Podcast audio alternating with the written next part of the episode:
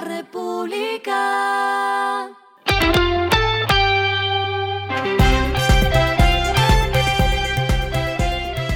Al final de la jornada, esto es lo que debes saber sobre el comportamiento de los negocios, las finanzas y la economía. Las movidas de hoy fueron. Movistar Colombia y Tigo lograron un acuerdo para implementar red de acceso móvil.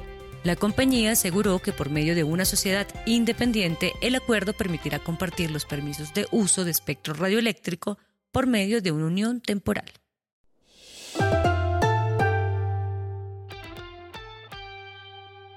Enel informó que en lo que va del año se registraron más de 28.000 casos de hurto de energía en Bogotá y Cundinamarca. Tan solo el año pasado, el hurto de energía llegó a 204 gigavatios por hora al año, lo cual es igual al consumo de una localidad como Fontibó. La empresa encontró al menos 12.000 conexiones directas no autorizadas.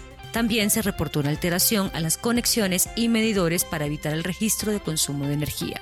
La práctica se da en comercios e industrias de zonas residenciales en Ciudad Bolívar, Kennedy, Fontibón y Bosa.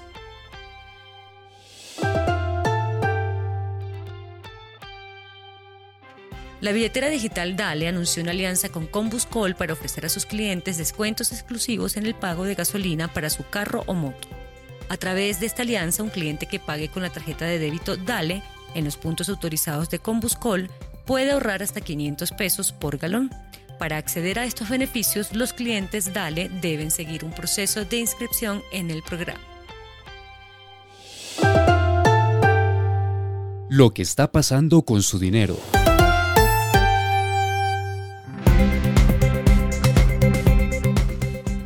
Scotia Banco El Patria anunció la integración con la billetera de Google para sus clientes con tarjetas de crédito Visa. Aseguraron que este nuevo servicio permitirá a los beneficiarios añadir las tarjetas de crédito a la aplicación de Google, lo que les brindará la posibilidad de realizar pagos sin contacto de manera cómoda y segura desde sus teléfonos celulares Android.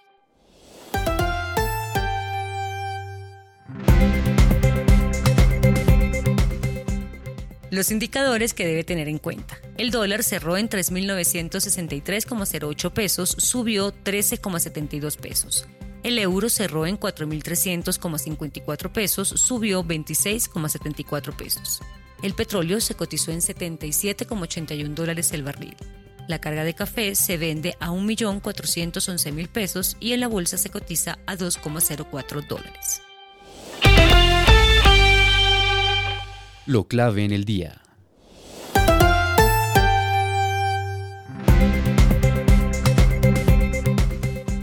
La Corte Constitucional ordenó este lunes al Ministerio de Salud pagar a las EPS la totalidad de los recursos aprobados con el acuerdo de punto final que aún estén pendiente.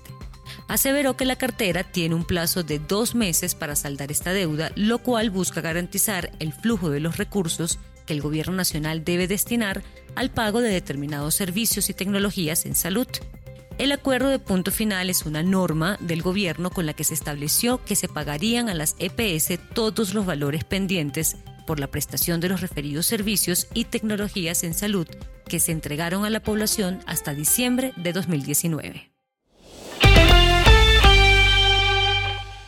A esta hora en el mundo.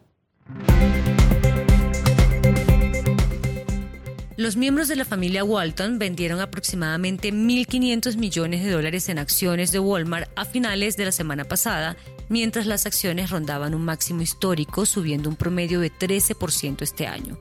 Walton Family Holding Trust vendió alrededor de 8,82 millones de acciones entre el 21 y el 23 de febrero, según documentos presentados a la Comisión de Bolsa y Valores de Estados Unidos el viernes por la noche.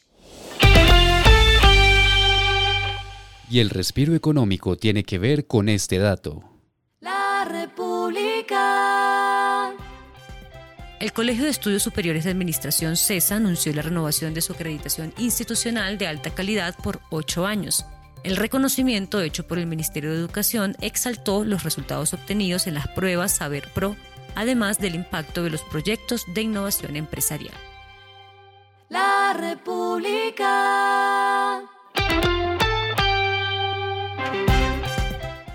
Y finalizamos con el editorial de mañana, SOS por las obras de infraestructura. El túnel del Toyo y la Ruta Caribe 2, entre otras obras de infraestructura, no se pueden parar porque el gobierno de turno no ha hecho los números. El país no se puede detener. Esto fue Regresando a casa con Vanessa Pérez.